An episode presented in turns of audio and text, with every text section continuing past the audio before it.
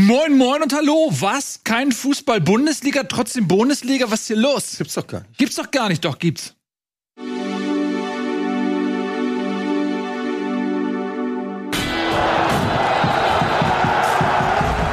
Schön, dass ihr da seid. Uns auch egal. Kein Spieltag, Länderspielpause. Wir quatschen trotzdem über Fußball. Nationalmannschaft, ne? Nationalmannschaft. Nationalmannschaft. Ja. Ich bin nicht ganz, noch nicht wieder ganz fit, es tut mir leid. Was ist los? Ich habe mich angeschlagen hierher gekämpft. Uch, Ich bin erkältet, oder? Das ist Ja. grausam. professionell. Nicht professionell? Nein. Nee, weil du natürlich jetzt alle ansteckst, aber es, ist, es ist jetzt aber jetzt der EM im Sommer und ich möchte mich auch empfehlen. Ich möchte jetzt ja auch Ja. diese Nationalmannschaftsaufgabe nutzen, um mich Gibt's da in meine? Erinnerung zu rufen. Gibt's irgendwelche Anfragen von seriösen Sendern? Ja, zum Beispiel Rocket Beans EM-Studio. Ist Ja. ja auch nicht Ja. klar, ob ich da mitmachen darf im aber eigenen Land. Casting erst, ne? Ja, da hatten wir ehrlich gesagt ein paar andere Ja. Leute mit richtig Fachwissen. Hm, Ja, das siehst du. Erik Meyer. Ja, deswegen muss ich mich hier nochmal in Erinnerung bringen, hier so vor dieser EM, dass ich auch zu Nagelsmann ein paar intelligente Dinge sagen kann. Und Oh, nicht immer nur zur Bundesliga. werden wir heute abklopfen. Dann beginnen wir natürlich auch mit dem Länderspiel. Morgen aus unserer Sicht jetzt beginnt dann äh, das zweite Länderspiel der Pause gegen Österreich. Und das Spiel gegen die Türkei liegt gerade hinter uns. Und das ging mit 2 zu 3 verloren. Die erste Pleite direkt unter Nagelsmann und gleichzeitig auch sowas wie eine Euphoriebremse. Denn man hat ja so diese Krise auch ein Stück weit weg euphorisieren wollen, nachdem man dann sich von Flick getrennt hat und jetzt mit Nagelsmann ein nachgewiesener Fachmann auf dem Stuhl sitzt. Nicht, dass Hansi Flick das nicht ja- wäre. Aber äh, jetzt doch schon eine kleine Bremse, denke ich mal. 2 zu 3. Und wenn wir mal anfangen mit der Aufstellung und dann, Tobi, kannst du ja gerne mal dein Fachwissen jetzt unter Beweis stellen, ähm, reden wir darüber, wie das Ganze sich dann ausgespielt hat. Also bei der Aufstellung gab es ja schon zumindest mal eine große Verwunderung. Kai Havertz, für den eigentlich nicht so richtig ein Platz zu sein scheint in Mhm. dieser Mannschaft, der auch bei Arsenal nicht so wirklich auf die Tour kommt, auf Touren kommt. Äh, der wurde als Linksverteidiger einer Viererkette jetzt erstmal eingesetzt. Ja, also Vierer-Fünferkette. Ja, sagen, Hm. Schrägstrich Fünferkette. Wie, also erstmal, wie hast du darauf reagiert? Hat das für dich Sinn ergeben? Und wie hat sich das dann auf dem Platz tatsächlich dargestellt? Ich habe schockiert reagiert. Also ich habe es Ja. gar nicht verstanden erst, bis, Ja. bis Nagelsmann dann im Interview mit RTL erklärt hat, was er eigentlich vorhatte, weil dann stemmt da irgendwie Tar, Rüdiger, Hein, Henrichs in der Startelf, kein dritter Innenverteidiger, kein Linksverteidiger, aber war dann so, wer, wer soll da jetzt spielen? Mhm. Hat dann Havertz halt gemacht. Ich fand, das war auch häufig eine Fünferkette, dann mit Havertz Linksverteidiger und dann rechts war Sané häufig, Mhm. derjenige, der dann den gegnerischen Außenverteidiger verfolgt hat und dann eben mit hinten reingefallen ist. War halt wieder ein Experiment, nicht? Und wir waren ja schon bei Flick uns damals am Ende doch sehr einig, dass wir ein bisschen genervt waren von diesen ganzen Experimenten, dass wir gesagt haben, Mensch, jetzt irgendwie die EM, so wirklich viel Zeit ist da nicht mehr, bis diese Europameisterschaft losgeht, aber jetzt wird nochmal ein Havertz auf einer komplett neuen Position ausprobiert als Linksverteidiger mit einer neuen Doppelsechs wieder mit Kimmich Gündogan. Das ist ja auch nicht, ist, ging ja zuletzt auch nicht in der, bei der USA-Reise, weil Kimmich war ja da, glaube ich, nicht dabei, wenn ich das richtig in Erinnerung habe. Ja. Ähm, Er war erkältet und ist aus Verantwortungsbewusstsein ferngeblieben, damit er seine Kollegen nicht ansteckt. ja, genau. Und ähm, Guter Mann. Also schon, schon, also war eine interessante Aufstellung, wenn man da mal anfängt. Ich weiß nicht, ob wir überhaupt allgemein schon mal über Nagelsmann so ein bisschen haben wir darüber gesprochen, Mhm. aber wir haben ja noch keine Special mehr gemacht Nö. zur Nationalmannschaft, seit er jetzt da ist. Das Also, ist völlig richtig. Aber wenn wir ganz kurz nochmal bei der Personalie Havertz. Ich meine, Raum ist doch Linksverteidiger. Es ist doch schon eine krasse Ansage eigentlich, oder? Das ist, ja, krass. Wenn du ha also ich meine, wenn mir jetzt einer gesagt hat, Havertz auf Linksverteidiger, das wäre wahrscheinlich einer der letzten Spieler, die ich da vermutet hätte. Hm. Ich dachte erst, wir haben gar keinen Linksverteidiger. Wir haben ja tatsächlich einen ausgebildeten Linksverteidiger. Also das ist schon ein bisschen. glaube, Havertz hat das noch nie gespielt. Prömel hat das die Saison auch einmal oder so gespielt bei Hoffenheim als Linksverteidiger einer Fünferkette. Aber das war offensichtlich der Versuch, dann Havertz da irgendwie in diese Mannschaft eine Position zu Ja, wahrscheinlich bekommen, ohne dann irgendwie Würz oder Füllkrug oder Dass man irgendwie sagt, okay, der ist passsicher und schnell. Das sind so zwei Eigenschaften, die man gebrauchen kann, um sich vielleicht hinten gegen Pressing rauszukombinieren oder so. Hm. Aber ist ja schon eine Ansage an alle anderen Linksverteidiger im Land, finde ich. Es ist ein Experiment erstmal, muss man sagen. Also ähm, ist ja erstmal so, dass er äh, Nagelsmann gesagt hat, er teste das mal aus. Und das ist ja auch wieder eine interessante Wahl, dass man sagt, man geht jetzt wieder dieses Experiment ein, macht, probiert da nochmal was aus. Wo zumindest ich mir erhofft hatte, dass man jetzt die Wochen nutzt, um halt wirklich so eine erste Elf zu finden. Aber Harvard als Linksverteidiger, ich weiß nicht, ob das jetzt eine großartige Zukunft hat. Man Wie muss hat jetzt sich das denn auf dem Platz dargestellt? Ich fand, das war nicht, es war jetzt nicht schlecht. Also eine Harvard war halt wirklich Linksverteidiger, ist dann häufig nach vorne gerückt, ähm, ist dann ein bisschen ins Zentrum eingerückt. Hat ja auch früh dann sein Tor gemacht, aber es war nach einem Standardsituation, also hatte nichts mit seiner Linksverteidigerposition zu tun.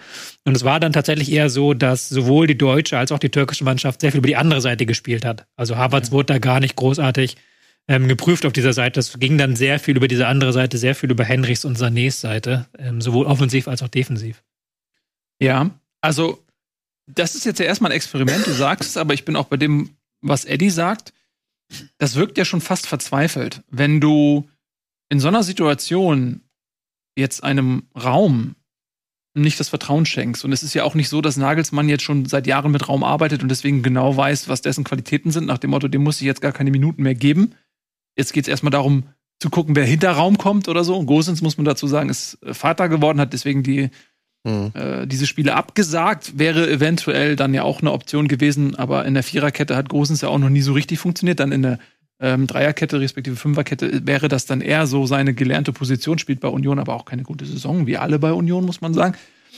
Ähm, es ist aber schon, finde ich, in erster Linie mal ein Misstrauensvotum für, für Raum, für David Raum. Und der, finde ich, macht ja gar, macht's gar nicht so schlecht bei Leipzig und dieses Jahr. Ich habe auch das Gefühl, es ist so ein bisschen Zugeständnis an Harvards, dass man sich denkt, das ist ein geiler Spieler. Aber ich weiß nicht, wohin mit dem, weil auf, der, auf den Positionen, auf denen er normalerweise spielen würde, sind einfach momentan bessere Spieler. Aber Harvards nicht aufzustellen, ist irgendwie auch zu schade. Also geben wir ihm irgendeine Position. So wirkt es so ein bisschen für mich. Also auch so ein Zugeständnis an Kai Havertz, aber. Ich würde es auch so interpretieren, eher nicht als äh, Votum gegen Raum, sondern eher halt die Idee, irgendwo möchte ich Havertz unterbringen und das ist halt dann nochmal die Chance, ihn eine Position zu verschaffen oder zumindest mal auszuprobieren, ihm eine Position zu verschaffen, weil vorne ist die Konkurrenz natürlich riesig mit ähm, Wirtz, jetzt hat Brandt gespielt, äh, Musiala wird ja auch wieder kommen und dann äh, sicherlich da auch eine Rolle beanspruchen.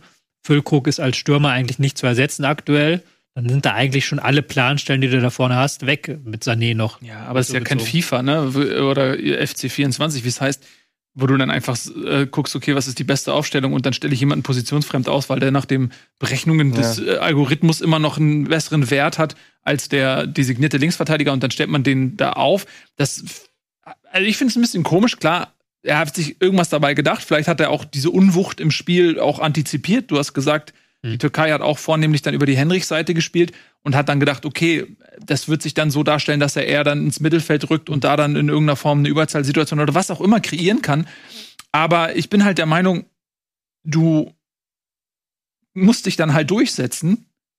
Ne? Es gibt andere Nationen, nicht so viele, aber Frankreich oder so, wo du vielleicht auch so viel Qualität hast, dass dann die Besten spielen und dann hast du halt Härtefälle, die sitzen auf der Bank und würden bei anderen Nationen Stammspieler spielen und das ist, bei Deutschland ist halt dieser Härtefallbereich nur mal dieses Mittelfeld, wo du, du hast es jetzt ja aufgezählt, Kimmich, Gündogan, Goretzka, Brandt, Würz, Musiala, theoretisch Müller, äh, so viel Qualität hast und dann muss ein Harvard sich ja irgendwie auch hervortun und sich diesen, diesen Platz erkämpfen. Ich sehe ihn bei der Europameisterschaft, wenn es gegen die Mannschaften geht, die am Ende über Titel und Nicht-Titel entscheiden, sehe ich ihn auf keinen Fall auf der Linksverteidigerposition.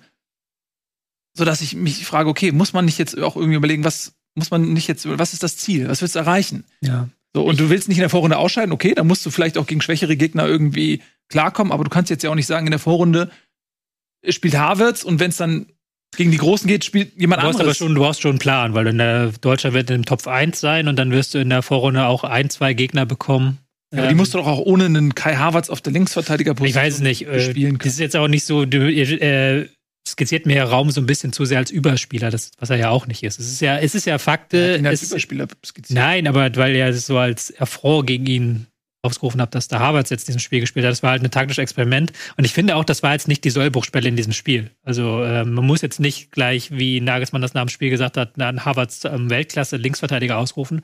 Aber Havertz hat das okay gemacht. Ähm, das Problem war halt die andere Seite. Das Problem war halt die andere Seite und das zentrale Mittelfeld. Das ist. Ähm, Was war denn da das Problem? Ne, beide Tore sind über die andere Seite gefallen. Beim ersten Tor war das ja ganz klar, dass der Absprache zwischen Henrichs und Sané überhaupt nicht gestimmt hat. Henrichs rückt raus, Sané rückt nicht zurück und dann kann einfach ein langer Ball. Und ähm, das Ding ist gefallen. Und auch das zweite Tor fiel halt über diese Seite, weil Henrichs da sehr weit eingerückt war. Also Henrichs hat da defensiv ein paar Schwachstellen gezeigt. Wir haben keine Kontrolle über das zentrale Mittelfeld bekommen mit Kimmich Gündogan, die mal wieder nicht harmoniert haben. Also das ist ja auch schon vor dem Was- Spiel so ein bisschen das Problem, die Erklärung, weil das sind ja zwei Weltklasse-Spieler. Wie weil kann sie das sich zu denn? ähnlich sind. Zu Also das, ist ja, das ist ja das ist ja das Thema, was die deutsche Mannschaft schon seit viel Zeit hat, dass wir da auch keine Konstanz reinbekommen in dieses zentrale Aber warum dann nicht Kimmich als, also das würde mir einleuchten, wenn man sagt, Kimmich als Rechtsverteidiger, das hat er schon gespielt, das kann er, ähm, das macht für mich viel mehr Sinn, als dann Ja, Havertz als Linksverteidiger. Ja, ist dann die Frage. Aber es hat ja auch Nagelsmann schon gesagt, dass er das ungern möchte halt, sondern eher Kimmich im Zentrum sieht. Aber da war es dann halt körperlich, waren Kimmich und Gündogan hatten dann ihre Probleme mit dem sehr robusten Mittelfeld der Türken. Muss man ja auch dazu sagen, die Türken haben da nicht mit ihrer besten Elf gespielt. Gerade Shalanulu hat halt nicht gespielt und der ist da wirklich eigentlich das ganze Spiel um ihn herum gebaut, äh, mit all den Positionswechseln. Ähm, ja, das war halt in dem Sinne dann nicht die Art von Leistung, die man sehen möchte. Also ich würde das nicht nur auf Harvards beschränken, sondern da eben in vielen anderen Bereichen war es dann nach einer sehr guten Anfangsviertelstunde ein sehr großer Abfall. Ja, mir geht's auch nicht darum, dass Havertz das nicht verdient hat oder ein schlechtes Ja. Spiel gemacht hat, überhaupt nicht. Ne? Mir geht's einfach nur darum, dass du grundsätzlich jetzt auf so ein exotisches Experiment zurückgreifen Ja. musst. Das ähm, ist schon, finde ich, auch, hat einfach eine Aussagekraft. Ähm, ja, okay, also, äh, dann lass uns noch mal ganz kurz im Mittelfeld bleiben. Wir arbeiten uns ein bisschen vor. Kimmich Gündogan, dieses Ding. Lothar Matthäus hat das auch gesagt. Die sind sich zu ähnlich. Dann gibt es ja verschiedene Varianten. Entweder, wie Eddie sagt, Kimmich geht auf rechts, weil wenn du bereit bist, einen Havertz auf links zu setzen, warum nicht auch einen Kimmich auf rechts? Ist halt die Frage, ist das eine, ist es ein Standing des Spielers, weil man sich nicht traut, sag ich mal, den zentralen Spieler dort, der eigentlich immer gesetzt ist, wer neben Kimmich spielt, ist eigentlich immer die Debatte gewesen in der Vergangenheit. Jetzt hast du aber Gündogan auch als Kapitän bestätigt. Das ist eigentlich eine Stammplatzgarantie. Du kannst ja nicht äh, jemanden zum Kapitän machen, bei dem du jedes Spiel wieder in Frage stellst, ob der überhaupt auf dem Platz steht. Das heißt, der ist eigentlich auch gesetzt. So, und dann hast du die Situation, okay, die beiden sind sich offensichtlich zu ähnlich. Dann kann man vielleicht, das hatten wir bei Bayern auch diese Debatte, nimmt Kimmich vielleicht nahelegen, du spielst jetzt einen Holding Six, ja, wie Tuchel das sagt. Du musst einfach mal auf deine Chipbälle, die ja meinetwegen sehr ansehnlich und auch produktiv sind, vielleicht einfach mal verzichten und dich in Dienst der Mannschaft stellen und bist jetzt einfach mal klassischer Sechser, der dahin alles wegackert und Gündogan ist der etwas offensivere Part. Hat er auch bei City so gespielt. Warum, warum klappt das nicht? Also, das ist, wenn, am Ende muss man ja dem Erfolg alles unterordnen. Man hat manchmal das Gefühl, das passiert gar nicht so sehr. Ja, ich weiß es nicht. Also es ist natürlich eine ganz schwierige Ausgangslage. Du hast es ja schon gesagt. Ähm, Gündogan wurde noch von Flick zum Kapitän genannt, auch um ihm vielleicht ein neues Standing in der Mannschaft zu geben. Er hat ja auch auf Vereinsebene bei City hat er ja bewiesen, was für ein herausragender Kicker er ist in Da allen Spielphasen. Da war er auch Captain, da war ähm, aber hinter ihm zum Beispiel ein Rodri sehr oft, der gespielt hat. Oder hat er aber auch in einer anderen Position gespielt und mit einer anderen Mannschaft. Und in der Nationalmannschaft funktioniert das noch nicht so. Und ähm, ja, Kimmich und Gündogan sind beide Spielertypen, die, die auch so ein bisschen gewissen Vorwärtsdrang haben, technisch herausragend, äh, wollen beide das Spiel gestalten, wollen aber auch beide den Ball haben.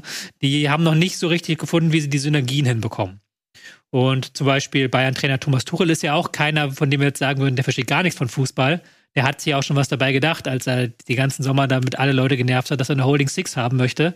Und er erst damit aufhören wollte, als die Holding Six auch im Duden steht, so gefühlt. Ähm, weil halt Kimmich nicht dieser Spielertyp ist. So. Kimmich ist nicht dieser Spielertyp, der halt, ähm, Weil er nicht will oder weil er nicht kann? weiß ich nicht. Das ist eine gute Frage, weil er nicht will, weil er nicht kann, weil er halt nicht dieser absichernde Spielertyp ist, weil er nicht der ist, der halt im Hintergrund bleibt, der nicht den Gegner jagt, der nicht in die Zweikämpfe haben will, der auch mal so quasi die anderen Spieler machen lässt. Ja, und da ist meine Frage, ob, worauf ich hinaus will, ist, Kimmich sagt er, ey, ich habe eine ne Art, wie ich spielen möchte, ich sehe mich auf einer gewissen Position und das fordere ich auch ein. Ja. So will ich spielen. Oder kann er das einfach nicht? Weil ich finde halt, und das ist halt, ich, finde, das ist wichtig, weil wenn er das kann und wenn du wirklich sagst, okay, die Mannschaft und so, weil das kam mir, dieser, dieser Slogan kam mir auch mal daher, dass Deutschland Erfolg hatte, obwohl wir eigentlich nie einen Weltklasse-Spieler hatten, der in der Riege der Ballon d'Or-Gewinner irgendwie mitmischen kann. Der Star war die Mannschaft. Und wenn das wirklich noch so ist, dann muss man auch als einzelner Spieler sagen, okay, ich interpretiere eine Position jetzt mal auf die Art und Weise, wie ich der Mannschaft am besten helfen kann. Wenn er es nicht kann, okay. Aber das, Aber ich traue es ihm irgendwie zu. ich meine, wovon ich, wenn ich verstehe Holding Six einfach eine defensivere Interpretation seiner Spielweise. Also weniger nach vorne gehen, weniger versuchen, auch Angriffe mit einzuleiten, dafür mehr absichern. So. Also wenn wir, wenn, wenn wir das Kimmich nicht zutrauen, dann tut's mir leid. Also es kann mir keiner erzählen, dass er das nicht kann. Was, also, und, und wenn er es nicht kann, dann kann, könnte man es ihm ja beibringen. Also ich traue ihm zu, vom fußballerischen Verstand und Fähigkeiten, dass der lernen kann, wann er nach hinten geht oder wann er nach vorne geht. Wenn er das nicht kann, dann wäre er nicht einer der äh, ein Weltklasse-Spieler.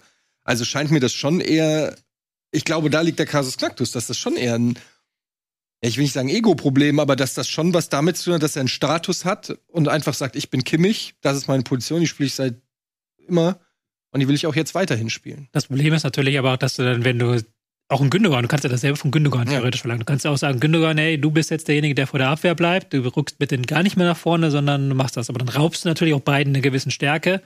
Ähm, Gündogan ist in der letzten Saison einer der gewesen, der die meisten Torschüsse in der Premier League aufgelegt hat. Kimmich hat die zweitmeisten Torschüsse in der Bundesliga aufgelegt, weil sie halt eben am gegnerischen Strafraum das Auge haben und den Pass spielen können. Du beraubst ihnen ja auch einer Stärken. Und der zweite Faktor, den du auch nicht wegdiskutieren kannst, ist natürlich, dass sie nicht die Körperlichkeit haben, die zum Beispiel genau. Elias Giri bei, bei Frankfurt auf dieser Position Und deshalb müsste Das ist ja eine ganz andere Frage dann. Jeder so. von den beiden bräuchte eigentlich einen Goretzka an seiner Seite. Nee, nicht einen Goretzka. Jeder bräuchte eigentlich einen, einen Skiri an seiner Seite. Oder ja, gut, den gibt's ja nicht. Den, den, gibt es nicht. Das ist ja das Hauptproblem. Den gibt es in Deutschland. Das aber ist ja das Problem, was wir seit Jahren am, haben. Den gibt es aber nicht. Aber am ehesten wäre es ein Goretzka in, im Kreise der Nationalmannschaft. Nee, es gibt, ne, ja, Goretzka ist für mich so ein klassischer äh, Box-to-Box-Spieler, der eben auch in die, mit Tempo in den Strafraum geht, um dort auch Anspielstation zu sein, der auch eine gewisse Kopfballstärke, Körperlichkeit mhm. und Größe mitbringt. Ähm, aber dann, wir reden dann jetzt über einen Andrich zum Beispiel. So, ne? Der aber natürlich nicht die Qualität hat, der ja auch bei Leverkusen nicht mehr zum Zuge kommt, weil da Palacios und Chaka spielen. Also wir haben schon diese Spielertypen, nur sie haben vielleicht nicht die gewünschte Qualität. Also, ne, verstehst du das? Also einen klassischen Sechser. Ja. Kein Achter, kein und, was auch immer, sondern einen klassischen Sechser. Und ich wehre mich ein bisschen gegen das, was du sagst, Tobi, dass man diesen Spielern der, die Qualität beraubt. Ja, natürlich ist das so. Aber wenn die Summe der Qualität, das ist, ja, das ist ja eine Mathematik, wenn die Summe dann ähm, für die Gesamtmannschaft niedriger ist, als wenn man ihn so aufstellt, dass er vielleicht wenig auf gewisse Qualitäten verzichtet, aber dann in der Gesamtmathematik der, der Mannschaft dann hilft, dann ist es doch völlig alternativlos zu sagen, ja, wir müssen leider auf deine Chipbälle verzichten oder sowas. Aber wenn man, wenn du sagst, er hat die Körperlichkeit nicht, das ist ja das, was ich vorhin meinte, dann kann er es halt nicht. Ja. Aber das, so, und dann muss man einfach sagen, sorry, Kimmich ist körperlich nicht der Spielertyp für diese Holding Six oder wie auch immer man sie nennen will. Und dann ist das Thema durch. Dann kann er diese Position nicht spielen. Dann ist die Diskussion beendet. Ja. ja, also Gündogan ist natürlich da, du kannst das natürlich auf der anderen Seite aufzäunen. Wir zäunen das jetzt immer so von der Seite von ja, Kimmich auf. Du kannst auch dasselbe von Gündogan quasi sagen. Und Gündogan ist ja da schon, ähm, wenn du willst, ein gebranntes Kind, weil der hat schon mit Kedira damals nicht funktioniert im Zusammenspiel. Der hat mit Groß im Zusammenspiel nicht funktioniert. Der hat jetzt mit Pascal Groß ganz gut funktioniert auf der USA-Reise. Ja, weil Pascal Groß diese Rolle Ja, weil Pascal Groß da, da sich auch ein Stück weit zurückhält, ja klar. Ja. Aber äh, mit Kimmich dann schon wieder nicht. Also jetzt ist ja. natürlich die Frage, schafft Nagelsmann es das so hinzubekommen, dass die beiden funktionieren miteinander? Oder überlegt er sich da was anderes? Weißt du, was ich glaube? Ich finde, das ist ein super Beispiel mit Pascal Groß. Der ist körperlich nicht besser, also nicht, nicht imposanter aufgestellt als Nusor Kimmich. Auf keinen Fall. Der ist vom körperlichen wahrscheinlich, wenn du die, wenn du die einfach nur die Umrisse nebeneinander stellst und du sagst, wer ist wer, würde wahrscheinlich viele Leute nicht wissen, wer ist Kimmich, wer ist Pascal Groß. Ähm, aber Pascal Groß hat halt eine andere Einstellung. Der kommt zur Nationalmannschaft mit, was ich, 32 und ist erstmal happy, dass er dabei ist und der spielt die Rolle so, wie es von ihm erwartet wird. Und vielleicht ist es dann doch. Aber der ist ja auch kein klassischer Sechser. Der ist ja auch nee. eher. Nee, das meine ich. Aber der, der gibt sich Mühe, diese Rolle so auszuführen, ja. wie es von ihm erwartet wird. Und vielleicht so, der, der arbeitet dann eher zu. Gut, wir, wir können da, es ist eine alte Diskussion und sie wird lange geführt und am Ende äh, kommen wir da zu keinem Schluss, weil vermutlich auch Nagelsmann jetzt nicht einen Andrich oder so weiter aus dem Hut zaubert, der dann diese Position spielt. Ähm, wir Aber, werden, ja? Ne, man sieht, dass die Probleme, die ein Flick hatte, jetzt nicht einfach weg sind, nur ja. weil Nagelsmann die Mannschaft übernimmt, sondern einfach der Kader, es klingt bescheuert, unausgewogen ist. Wir haben auf manchen Positionen haben wir ein Überangebot und auf manchen Positionen haben wir gar keine Weltklasse. Und das ist ein Problem, was ja schon lange existiert. Und da kannst du ja eigentlich nur darauf hoffen, dass irgendwann aus dem Nachwuchs irgendjemand kommt, äh, der da gewisse Rollen einnehmen kann. Ja. Und da sind wir jetzt beim dritten Problem, ähm, was ja auch geerbt ist. Chanceverwertung. Mhm. Weil man muss nicht sagen, dieses Spiel 2-3, es klingt erstmal hart und das auch noch gegen eine türkische B11. Aber das Spiel musst du eigentlich nicht verlieren. Also du hast in der ersten Viertelstunde hättest du locker auf 2-0 oder 3-0 stellen können. Dann gab es danach noch riesige Chancen. Sané allein durch. Mhm. muss er den Ball auch nur am Torwart vorbeischieben, schafft er nicht. Also es war ja nicht so, dass Deutschland keine Chancen hatte, aber wenn nicht gerade Füllkrug in der richtigen Position ist, fehlt dann eben die Abschlussstärke. Das ist ja auch ein Problem, was wir seit Monaten, wenn nicht sogar Jahren. Das haben wir seit haben. Jahren. Also wir, Deutschland wäre bei der äh, bei der Weltmeisterschaft nicht in der Vorrunde rausgeflogen, wenn sie eine Chancenverwertung hätten. Also allein das Spiel gegen Japan. Also was hatten wir da für Chancen? Ne? Hm. Das ist ja genau das. Das ist ja auch so ein bisschen das das Traurige im Prinzip, dass jetzt Flick in der Nachbetrachtung sehr kritisch gesehen wird, insbesondere weil er auch den Absprung nicht geschafft hat. Aber wenn die Mannschaft ihre Chancen gemacht hätte, mhm. dann wäre Deutschland nicht in der Vorrunde rausgeflogen. Muss man mhm. auch sagen. Also du hast völlig recht mit dem, was du sagst. Nur da finde ich, kannst du, also Sané knipst bei den Bayern ohne Ende, haut ein Traumtor nach dem anderen rein. Hat jetzt hier auch wieder eine Chance und macht's nicht rein. Also da kannst du ja, also da finde ich, da ist halt schwer, kannst du halt nichts machen. So, der, der, die Chancen rausarbeiten ist ja schon mal das A, fehlt nur noch das O. Aber ähm, ich finde es halt schlimmer, wenn, wenn wir so ein, so ein handballmäßiges Rumgeschiebe haben, wo nichts draus entsteht. Weil Chancen, machst halt mal rein, machst halt mal nicht rein. Ähm, das finde ich halt, und ich finde halt die Anfälligkeit nach hinten, also dass du fast bei jedem Konter irgendwie zittern musst, finde ich halt erstaunlich, weil das war eigentlich so früher unser Faustpfand, ähm, irgendwie, dass unsere Abwehr, äh, unsere Defensive irgendwie steht, habe ich noch so zumindest, äh, also ist jetzt schon länger her, aber so vor zehn Jahren oder noch länger. Ähm, Jens Nowotny hat geregelt. Hövedes auf links. Mhm. Als Linksverteidiger sind wir wieder beim Thema, ja. Aber so mit Philipp Lahm und Boateng und Hummels die Zeit und so, da war, da war hinten eigentlich dicht, finde ich. Und jetzt ist so ein bisschen, keine Ahnung, da stehen ja auch jedes Gefühl, ich weiß nicht, du weißt es besser, aber haben wir mal zwei Spiele hintereinander die gleiche Vierer- oder Dreierkette gehabt? Ich habe das Gefühl, das ist jedes Mal neu zusammengesetzt. Jedes ja, Mal. Wir sind jetzt auch wegen, wegen Experiment gewesen. Ja, ja, Man gut, hat ja zuletzt immer eine Variante rum. gefunden mit halt einem Linksverteidiger war es dann, glaube ich, meistens, ja. der, der Innenverteidiger war. War jetzt halt. Aber Tar und Rüdiger gab es doch auch noch nie zusammen. Müsste man jetzt gucken. Tar war schon mehr oder weniger raus aus der Nationalmannschaft, ist jetzt wieder drin, weil Leverkusen, weil er auch eine gute Saison spielt. Hm. Ja, und weil auch äh, Nagelsmann ganz offensichtlich von seinen Konkurrenten nicht überzeugt ist. Ja. Ne? Also ob es jetzt ein Schlotterbeck ist, der keine Rolle zu spielen scheint, ein Süle, der auch bei Dortmund rein und raus rotiert. Hm. Das ist jetzt auch nicht so, dass der eine Spieler da ist, wo yes. du sagst, das ist die Säule, genau. das ist jetzt Rüdiger. Äh, wobei ich gar nicht so weiß, Rüdiger ist ja bei Real er hat viel gespielt jetzt, glaube ich, aber er, wenn alle fit sind bei Real, weiß ich nicht, ob er da unumstritten gesetzt ist. Ja. Es ist ja auch bezeichnend, dass die Bayern quasi keinen deutschen Innenverteidiger stellen. Also ist ja, hm. das sagt ja auch schon ein bisschen was aus. Wobei die wollten Rüdiger auch haben, also so ist es ja, ja. nicht. Ja. Da waren ja auch hinterher. Und jetzt momentan spielt er, ich weiß gar nicht, wie die Situation da ist. Ja. Dann. Bin mir auch nicht ganz gesetzt. sicher, aber. Der ist, der ist gesetzt diese Saison bei. Ja, ich weiß nicht, ob es ja. verletzungsbedingt ist. Also ich meine, egal. Jedenfalls, ich will, also Rüdiger ist ja noch die, die, die größte Säule, hm. so, die wir, die wir dann in der Innenverteidigung haben. Gut. Äh, vorne haben wir, äh, können wir auch noch mal ein bisschen weiter nach vorne rutschen, finde ich, in der, in der Aufstellung. Sané, klar, der ist in Überform, bei den Bayern zumindest mal. Füllkrug ist alternativlos als einziger Neuner von Format und, und Konstanz auch. Da wurden mit Behrens wurde eingeladen, äh, der jetzt dann auch bei Union nicht überzeugt hat, der diesmal dann wieder nicht dabei war. Äh, Prömel ist neu dazugekommen. Andrich, mal gucken, ob die gegen Österreich da noch zu Einsätzen kommen, aber sind jetzt auch nicht die systemverändernden Spieler, denke ich mal. Und dann ähm, im Mittelfeld Brandt und Würz. Jetzt hat Musiala gefehlt. Man wünscht sich ja immer so als Fan, die beiden spektakulärsten Spieler da vorne, Musiala, Würz, dass die dann auch zusammen agieren können.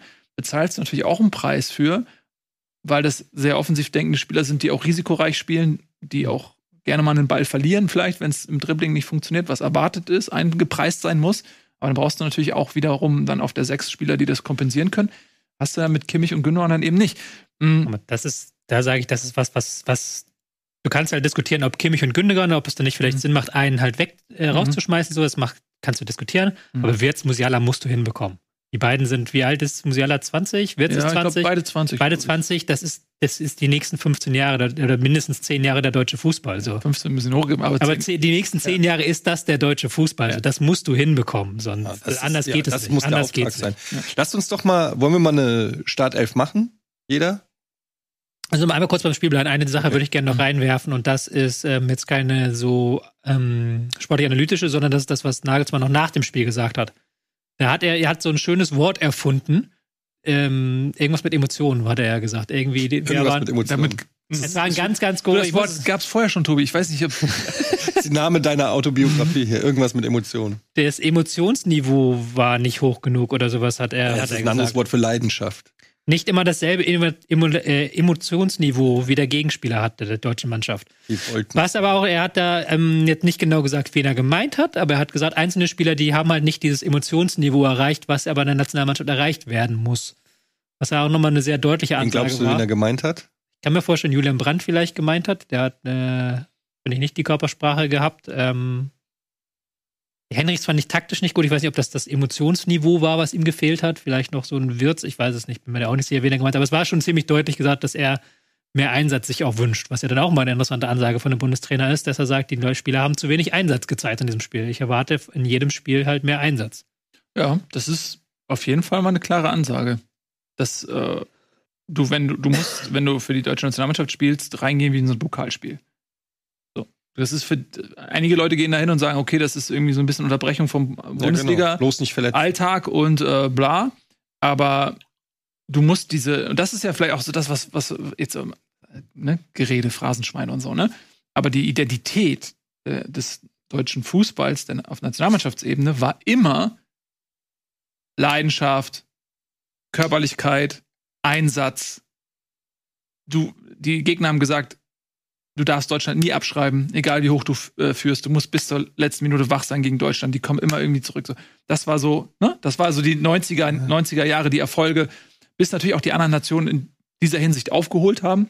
Aber auch der Wandel in der Gesellschaft, habe ich das Gefühl. Also wir sind ja Kinder von Lothar Matthäus und Co. Das ist, unser Vater, ja. Ja, ist unser quasi beide, äh, also es Genau. stehen noch ein paar Proben aus, aber es ist relativ, Relativ klar. klar- relativ deutlich. Aber ähm, da, ich erinnere mich, die Nationalmannschaft, wie du es gerade gesagt hast, in den 90ern, das war ein Event. Aber nicht, weil Helene Fischer aufgetreten ist, sondern weil man diese Spieler als Kollektiv gesehen hat. Ne? Wann hast du schon mal Klinsmann und Matthäus, oh gut, die haben auch bei Bayern zusammen teilweise gespielt, aber ihr wisst, was ich meine. So, ne, dann, du hast, das war so ein Event, wo sich die ganze Familie gefühlt vom Fernseher vers versammelt hat und das war eine richtige Gesprächsrunde. Heutzutage ist die Nationalmannschaft oft, finde ich, also ist nicht nur mein eigenes Gefühl, mein subjektives, sondern irgendwie so wie so Not, wie so ein Übel. Also auch in meiner Eintracht-Gruppe so, oh, wieder Nationalmannschaft, wir wollen Bundesliga, jetzt wird es wieder unterbrochen und es interessiert doch eh keinen. Und irgendwie hat es so nicht mehr diesen Status in der Gesellschaft, habe ich das Gefühl. Können ja wenn ihr das anders seht, gerne sagen. Und ich habe das Gefühl, dass sich das auch ein bisschen auf die Spieler überträgt, dass dieser Stolz, dieses Wow, heute Nationalmannschaft, eben nicht mehr so gefühlt wird, sondern vielleicht ein bisschen mehr so, ach ja, wir waren gerade so gut in der Bundesliga im Lauf, ich will jetzt die Winterpause in der Bundesliga. Ir irgendwie so. Weil irgendwie muss man dieses Mangel, das ist ja ein Thema, diese, wie war es, Emotions, Emotionsniveau. das Emotionsniveau bei der Nationalmannschaft oder Motivation oder wie man es nennt, das ist, da, da reden wir ja jedes Mal gefühlt drüber. Also ich kann jetzt nicht über die 90er reden, da war ich zu jung. Ähm, Aber auch- also im Nachhinein, wenn man das so liest, gerade 80er hat's, war das ja auch ein eher ein gedämpftes Interesse. Ähm, ich glaube, 2006 war da natürlich die Explosion und ich glaube, das Interesse zwischen nach 2006 war ja riesig. Und dann hat sich das ja auch so angestaut bis halt hin zu 2014. Und das waren ja dann auch Rekordquoten, das hat ja überall ähm, dann Leute haben das geguckt und es war ein Public Viewing und so weiter und so fort. Und dann natürlich nach 2014 gab es dann so ein, da ist natürlich dann Luft rausgegangen, so, so auch viel an dem aufgestaute Emotionen ist natürlich mit diesem WM-Sieg Hm. rausgegangen. Sodass dann die nach die Jahre, da war es dann ja gut, Halbfinale aus EM 2016 ist dann halt nicht so schlimm, weil du dir denkst, ja, ist das was anderes, wenn du halt ähm, 2010 im Halbfinale scheiterst zum zweiten Mal, als wenn du dann 2016 nach dem Triumph scheiterst. Du warst für mich zumindest, und so etwas hatte ich auch äh, wahrgenommen. Aber jetzt hat die Nationalmannschaft eigentlich dann in den Jahren danach hat halt so schlecht performt immer, dass sie halt das Interesse wegperformt hat, habe ich das Gefühl. Ich glaube schon, dass wenn sie jetzt zum Beispiel bei der Heim-EM ähm, geilen Fußballspielern ins Halbfinale vorstoßen, dass dann wieder eine Euphorie entfacht. Aber die mussten sie natürlich auch erst wieder arbeiten, weil sie natürlich jetzt bei den letzten drei Turnieren nur enttäuscht haben und keiner, der noch halbwegs bei Verstand ist, jetzt da seine mega Emotionen äh, rein investiert, nur um nachher wieder enttäuscht zu werden. Also ich glaube, die Mannschaft muss da erstmal in Vorleistung den gehen. HSV oder die Nationalmannschaft?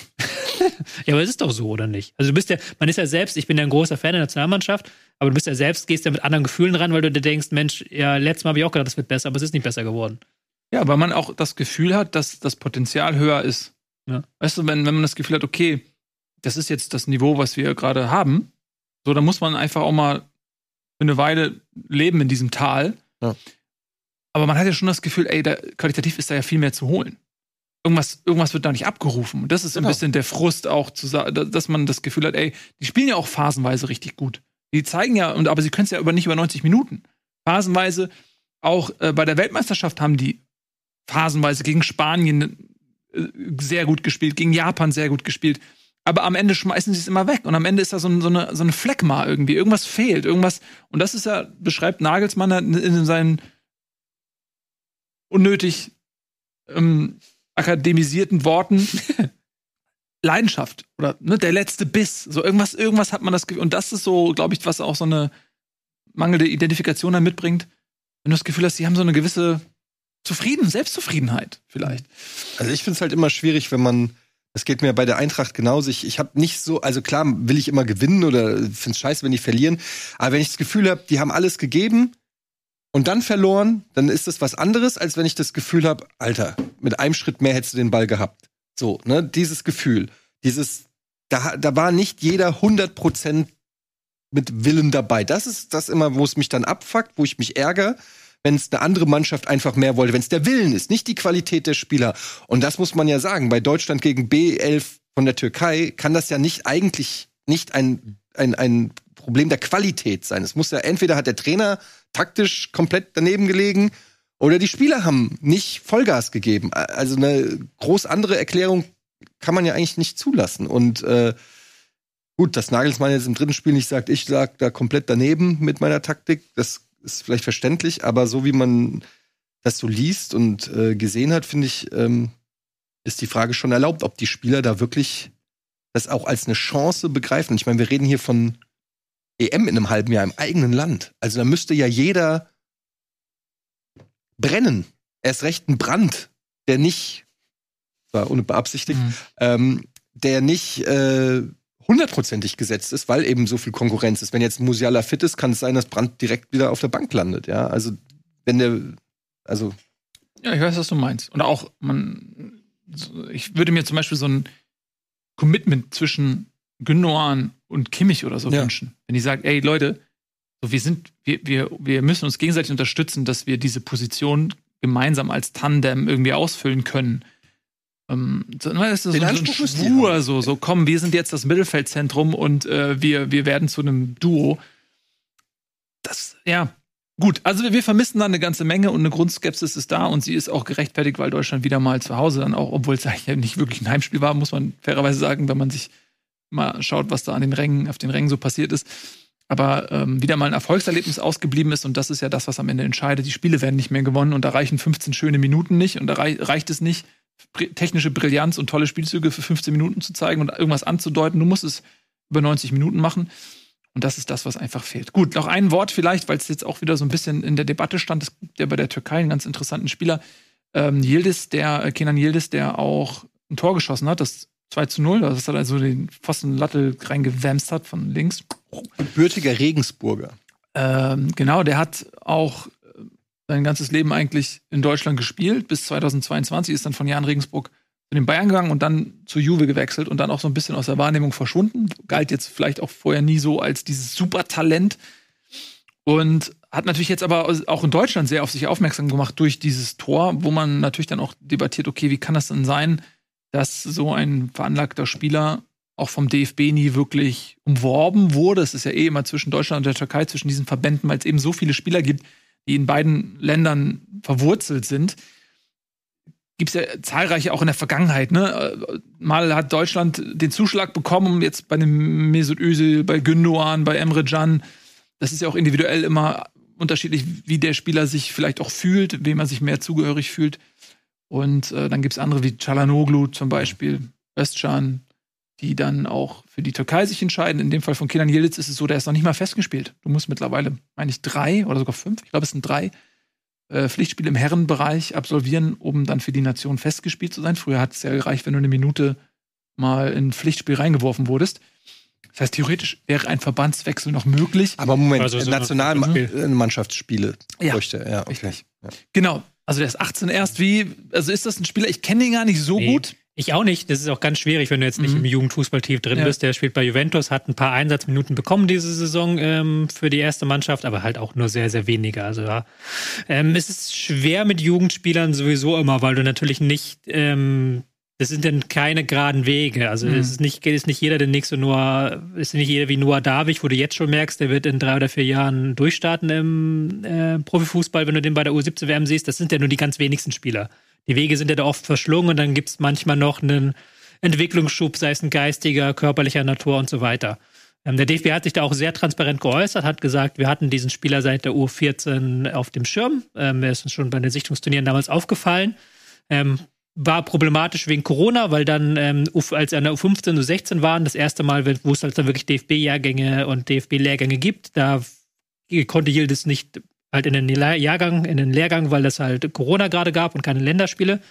Und dann mit der U17 war er dann ähm, ein bisschen außer aus der äh, Sicht verloren, weil er da auch dann im der Jugendbereich eben nicht mehr die Leistung gezeigt hat. Und äh, wenn man dann sieht, dass halt sowohl Bayern als auch ähm, der DFB dann zu der Einschätzung gekommen sind, dass es für ihn nicht reicht im Moment, ist er dann halt nach Italien, nach Juventus gewechselt und Stefan Kunz hat jetzt auch in einem Interview sehr deutlich ange, hat sehr stark angedeutet, er war ja bis vor wenigen Wochen Ja. Türkei-Nationaltrainer, dass es nicht schwer war, ihn zu überreden, für die Türkei zu spielen, sondern dass das halt schon sein Wunsch war. Kann man natürlich immer argumentieren, wenn ein Spieler sowieso nicht möchte, macht es dann, wie viel Sinn macht es dann, ihn zu überreden? Ähm, klar, äh, es Aber das weiß man halt auch nicht, wenn der, der also ob das dann so wirklich ist, ne? Wenn er die Chance gehabt hätte Ja. und Es- gesehen hätte, dass der äh, vielleicht Stammspieler mal bei Deutschland werden kann, dann hätte er sich vielleicht Ja. auch anders geäußert. genau. Die Spieler sind da, glaube ich, unabhängig von ihrer Herkunft oder so auch opportunistisch. Ne? Ja. Also wir wissen alle, dass ein Özil äh, sich mehr mit der Türkei identifiziert als mit, jetzt mit Deutschland, aber äh, fußballerisch äh, für den natürlich Deutschland das interessantere Spiel war. Also du musst ja auch manchmal bedenken, das sind halt junge Menschen, die die Entscheidung ja auch treffen, wenn sie noch nicht mal volljährig sind, teilweise, wie jetzt Yildiz. Ähm, das ist ja schon eine sehr, sehr frühe Entscheidung dann und keine Ahnung, wie er dann in zehn Jahren drauf blickt.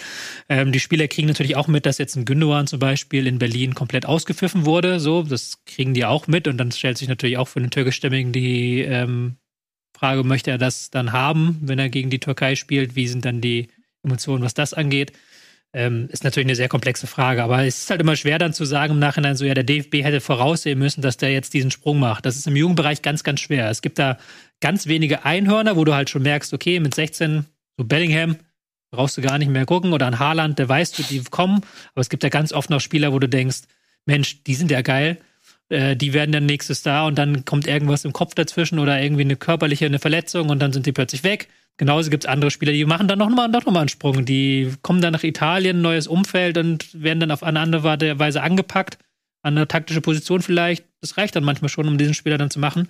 Auf jeden Fall sowohl bei den Bayern als auch beim DFB hat man ihm halt diesen Sprung, den er jetzt in dieser schnellen Zeit geschafft hat, nicht zugetraut. Das muss man auch ganz ehrlich dann konstatieren. Ja, also er hat auch gesagt, dass die Option sich nie ergeben hat. Ja. Natürlich fragst du bei jedem, es ist ja immer das, äh, gerade mit der Türkei, äh, wo so viele türkischstämmige Menschen auch in Deutschland leben, hast du immer wieder dann dieses Gerangel ähm, der Verbände. Und äh, er wurde einfach nie umworben, so wirklich. Ne? Und das liegt vermutlich dann auch daran, dass er vielleicht auch in jungen Jahren jetzt nicht so dieses Weltklasse-Potenzial angedeutet hat, dass man beim DFB vielleicht gesagt hat, okay, das ist jetzt nicht der größte Diamant, den wir ähm, liegen lassen.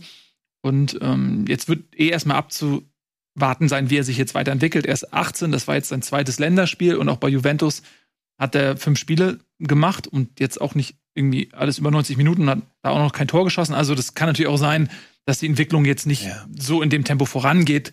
Ähm, aber es ist äh, doch mal wieder also ein, ein Beispiel eben, ja, in welcher Realität eben Spieler, die mit mehreren Nationen verbunden sind, auch leben, dass dann in den jungen Jahren schon man sich bemühen muss und so weiter, äh, um jemanden sicher zu machen. Man will ja aber auch nicht einen Menschen, sage ich einfach mal, ich bemühe mich jetzt mal und lasse sich den festspielen und dann wird er nie wieder eingeladen Hm. äh, und dann wird ihm wiederum die, die Nationalmannschaftskarriere für, das, für den anderen Verband sozusagen äh, genommen. Das ist ja auch wieder so eine Frage, wie man sich selber auch sieht. Ne? Und er ist ja auch, ich- deswegen, ich kenne den Spielertypen ja nicht. Also Ja. ich kann ja dazu überhaupt nichts sagen, weil wenn du nicht gerade jetzt Jugendspiele verfolgt hast, dann hast du von ihm noch nichts gesehen. Das ist ja auch so, ein, Ja. so eine Sache, die einfach Genau. Fakt ist. Und er hat jetzt auch in der B11 der Türkei gespielt.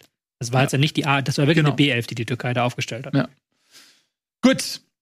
Wollen wir es ähm, mit der Nationalmannschaft für den Moment belassen? Oder habt ihr noch Dinge, die euch. Kleiner Fun Wichtig Fact, sind. nur weil ich es gerade sehe, es hat nicht wirklich was damit zu tun. Die Bayern haben keinen einzigen Spieler in der deutschen U21. Das haben sie aber selten gehabt. Kaufen die dann erst danach. Ja.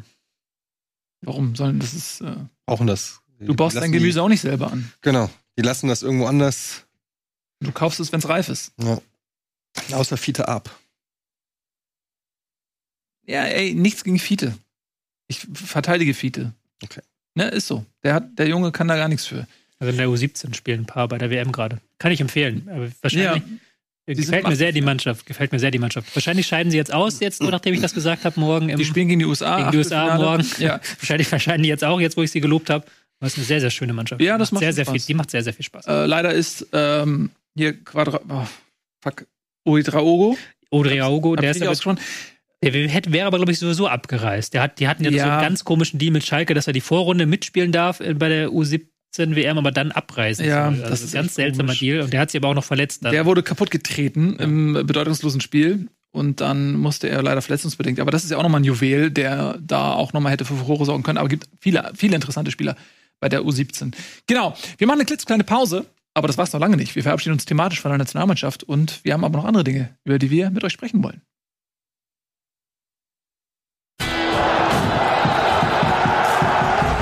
Aus Hätte eine Schlagzeile lauten können, wenn Leute gut in Schlagzeilen wären.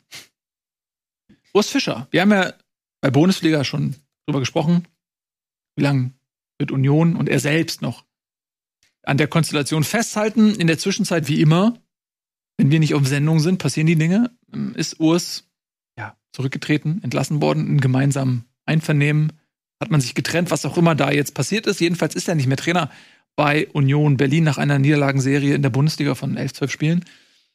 Champions League haben sie mal einen Punkt geholt gegen Neapel. Ansonsten da auch alles verloren. Mal kurz gucken, aber ja. Eine sehr lange Niederlagenserie, die, Ja. die ja noch la- anlaufend ist in der Länderspielpause. Es ist ja, noch Ja. nicht so, dass die Niederlagenserie beendet ist. Mhm. Seit, ähm, blub, wo habe ich hier? Neun Spiele am Stück verloren in der Ja. Bundesliga. Ist das also eine völlig nachvollziehbare Entscheidung oder sagst du, bisschen Zeit hätte ich ihm noch gegeben?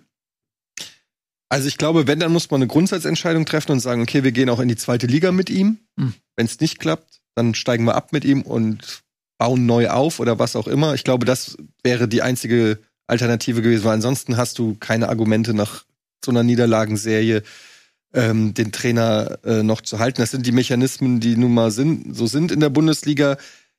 Tabellenplatz 18, minus 15 Torverhältnis. Ähm, und wie man es ja auch immer dann so gesehen hat, da gab es ja auch im internen Mannschaftsverhältnis, wir haben da diesen ausbleibenden Handschlag von Fofana gesehen, mit inklusive Suspendierung. Das sind immer schon so Anzeichen, solche, gerade wenn es ein neuer Spieler ist, die dann irgendwie so Respektlosigkeiten dem Trainer gegenüber zeigen. Das sieht man jetzt auch vereinzelt schon in Dortmund. Das ist immer, muss nicht immer direkt was heißen. Ne? Es gibt unzufriedene Spieler, die das dann auch manchmal einfach so rauslassen, aber es ist, gab es einfach in der Form, kann ich mich zumindest nicht erinnern, in, äh, in Berlin, in, bei Union in der Form. Da war das immer so diese mannschaftliche Geschlossenheit, dieses familiäre, dieses Ding. Ich finde halt die Frage, die man sich halt stellen muss, wie ich es gerade gesagt habe, ist, wenn, wenn man zu dem Ergebnis kommt, dass Urs Fischer der perfekte Mann für Union Berlin ist, so wie es, Christian Streich für Freiburg ist, und der ist ja auch damals geblieben beim, beim Abstieg, dann hätte man konsequent sagen müssen, es ist scheißegal, wie es ausgeht. Und wenn wir gar kein Spiel mehr gewinnen, egal, wir gehen auch mit ihm in die zweite Liga. Dann hätte man das ganz, ganz krass formulieren müssen, so dass in Zukunft diese Diskussion nicht mehr aufkommt. Ähm, aber ich glaube, man hat ähm, irgendwie das Gefühl gehabt, ein neuer Trainer kann hier noch was bewegen. Im Gegensatz zu Urs Fischer. Und deshalb hat man diese Entscheidung getroffen. Und tatsächlich könnte ich mir das auch vorstellen. Weil die, die Mannschaft hat den Weg von Urs Fischer, also die, der Verein hat den Weg von Urs Fischer so ein bisschen verlassen. Und dann kann es einfach sein, dass der Trainer vielleicht nicht mehr ganz so zu dem passt, was man sich selber natürlich irgendwie da aufgebaut hat. Und ein anderer Trainer, der jetzt frische Ansprache, frischen Wind reinbringt, da noch mal was bewegen kann. Weil ich finde, der Kader von Union Berlin ist zu gut, um abzusteigen. Da gehe ich mit. Es, ich weiß halt nicht, ob es halt so eine klassische Entlassung ist. Es war ja schon so, dass man sich zusammengesetzt hat, angeblich, und dann gemeinsam halt zu dem Entschluss gekommen ist, dass er keine Impulse mehr setzen kann. Also das war ja auch immer das, was wir gesagt haben. Ich glaube, Ich glaube, das stimmt auch. Ich glaube auch, ähm, wenn Aus Fischer gesagt hätte, da sich hingestellt und gesagt hätte, Leute, ich habe jetzt noch die und die Idee und lass uns doch mal das machen und so, dann hätte ich, glaube ich, ähm, Dirk Zingler dann nicht gesagt, okay, lass uns da aufhören. Sondern das ist dann eher so, ja, du, ich bin jetzt auch mit meinem Latein am Ende, lass uns das mal besser aufhören, weil das hatten wir auch schon das Thema. Es geht ja im Endeffekt auch darum, dass Urs Fischer sich natürlich damit beschädigt, wenn er jetzt noch fünf, sechs, sieben, acht weitere Spieler am äh, Rand steht und dann da keine Punkte holt. Es ja geht ja auch um seinen guten Namen und seinen guten Ruf. Absolut. Ähm, ja, jetzt sagst du, dass die Mannschaft ist besser als äh, abzusteigen und du sagst vor allen Dingen, das fand ich ein Schlüsselsatz, dass sich Union von Urs Fischer wegentwickelt hat. Hm. So als wäre er ein Steigbügelhalter für die nächste Stufe, für die nächste Entwicklungsstufe. Da war er halt perfekt. Und mit den Ansprüchen, mit den sportlichen Realitäten, die Union sich erarbeitet hat, mit dem Kader, den sie sich gekauft haben, passt das nicht mehr in Einklang. Sie haben sich weiterentwickelt und benötigen jetzt einen Trainer, der diese Weiterentwicklung auch fortführt ja. und auch auf diesem Niveau sozusagen halten kann. Wer käme denn da in Frage, Tobi? Also jetzt wollen sie erstmal mit, ähm, glaube ich, einen Namen aussetzen, tut mir leid. Sievert? Nee, das ist meins. Ah, ja. Sie haben jetzt jeden Fall die Co-Trainerin, die erste weibliche Co-Trainerin, das ist nochmal ein eigenes Thema. Mhm. Ähm, aber ähm, ja, ist natürlich eine, Marco Grote. Marco Grote, danke. Ähm, ja, ist natürlich eine gute Frage, wie sie jetzt weitermachen. Ich habe ja schon mehrfach gesagt, ich glaube halt, dass dieser gerade auch einen neuen Anstrich braucht, also eine neue Idee, die, mit der man auch die neuen Spieler besser einbindet und gerade das Tempo einbindet, was in diesem Kader schlummert. Aber andererseits gibt es ja jetzt nicht so viel auf dem Markt, dass man sagen kann, der Trainer ist jetzt bestimmt dafür in Berlin zu übernehmen. Also bin jetzt auch so ein Stück weit überfragt. Es gibt ähm, hier noch die Ex-Eintracht Frankfurt-Riege. Das stimmt. Also ja. Glasner zum Beispiel. Ich weiß gar nicht, Hütter ist, glaube ich, unter Vertrag gerade, aber ja. Glasner wäre zum Beispiel. Arbeitet in Frankreich, frei. oder? Ja. Ne, der kennt sich aus. Mhm. Glasner ist frei, ja. Monaco Hütter ist bei Trainer bei Monaco und glaube ich mhm. auch ganz gut sogar da. Mhm. Ähm, ja, Glasner wurde äh, geistert so ein bisschen rum. Da ist halt die Frage, ob Glasner da Bock hat, ganz ehrlich, weil es natürlich auch immer so eine Sache wenn du so im Abstiegskampf, also erstens weiß ich nicht, ob Glasner ein Abstiegskampftrainer ist, kann ich ehrlich gesagt gar nicht so gut sagen. Er hat natürlich gewisse Ansprüche an den Fußball und ob Union den jetzt gerade so abliefern kann, weiß ich nicht. Und das Ding ist halt, wenn du so einen Verein übernimmst, der ähm, wo so viel im Argen liegt und auch punktetechnisch es schwer wird und das wird ein ganz schwieriger Abstiegskampf für Union, glaube ich, egal wer da jetzt kommt, weil da einfach so viele Vereine sind, haben wir ja auch schon tausendmal gesagt, die sich nicht einfach ergeben werden. Das sind, äh, keine Ahnung, fünf, fünf, sechs Vereine, die da kämpfen. Und dann ist halt auch die Frage, was kann Glasner gewinnen? Klar, wenn er einen Klassenerhalt schafft, okay. Aber wenn nicht, ja, dann würde das ihn ja auch damagen irgendwie. Mhm. Ne? Ich glaube halt, das nicht, ich glaube, es ist nicht der schlechteste Job. Also es ist jetzt ja nicht der typische Abstiegskampfjob. Ja. Klar kannst du dich da beschädigen, wenn du es halt nicht hinbekommst, aber du hast halt schon einen Kader, wo Potenzial schlummert.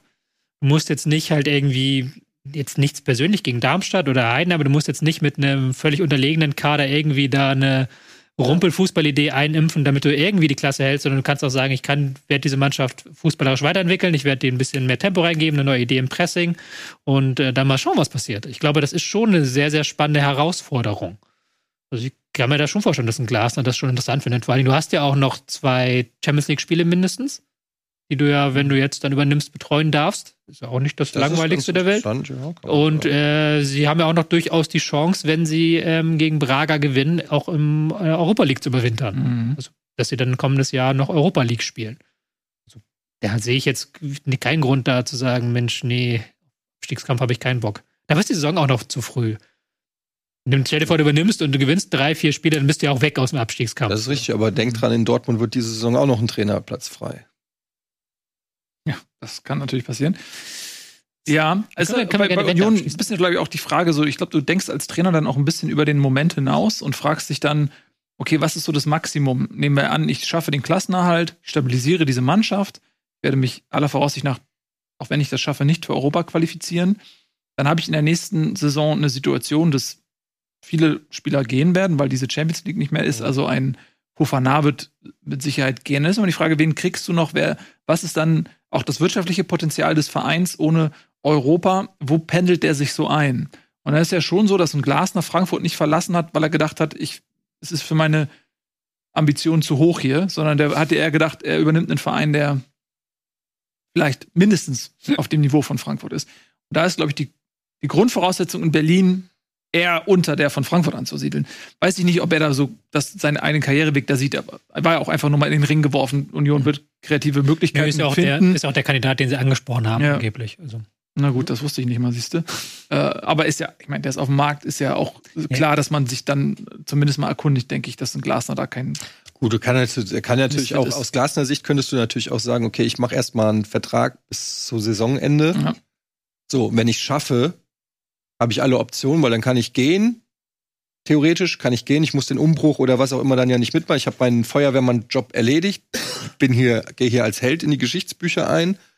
Oder sie zeigen ihm irgendwie eine Perspektive auf, die er spannend findet ähm, für nächste Saison. Also insofern, vielleicht macht er das. Ich war ja auch sehr überrascht, weil bei der Eintracht war Geraldo Becker im Gespräch und dann, ich weiß nicht, ob das jetzt natürlich nicht bestätigt, aber dass der gehaltstechnisch für die Eintracht nicht stemmbar ist, weil der mehr verdient als Trapp bei der Eintracht.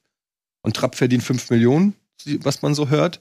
Und da habe ich mich so ein bisschen gewundert, dass ein Geraldo Becker bei Union Berlin mehr als 5 Millionen verdient, sagt ja auch schon ein bisschen was über das Gehaltsgefüge aus, was die Also das, mittlerweile was da er haben. jetzt verdient, bist du sicher, dass es das ist, was er jetzt verdient Ja. oder das, was er haben will? Nee, das, was er jetzt verdient. Mhm. Ich kann mir aber auch vorstellen, das ist das, was er haben will. Weil hat Ja, er, wie er hat ja gesagt, schon seit Jahren mehr Jahren gesagt, dass er Geld verdienen möchte. Recherchiert's noch mal nach, aber es ist wohl, äh, der ist wohl der Topverdiener auch da bei Union Berlin. Aber ich denke mir halt, dass auch ein Volland und ein Bonucci und so weiter, die werden dann ja auch nicht viel weniger kriegen. Das heißt, die Gehalt, das Gehaltsgefüge bei Union, das ist eigentlich, worauf ich hinaus will, scheint gar nicht mal so gering zu sein, wie man immer denkt. Man denkt immer so, ja, die kleinen Unioner und wie können dieses.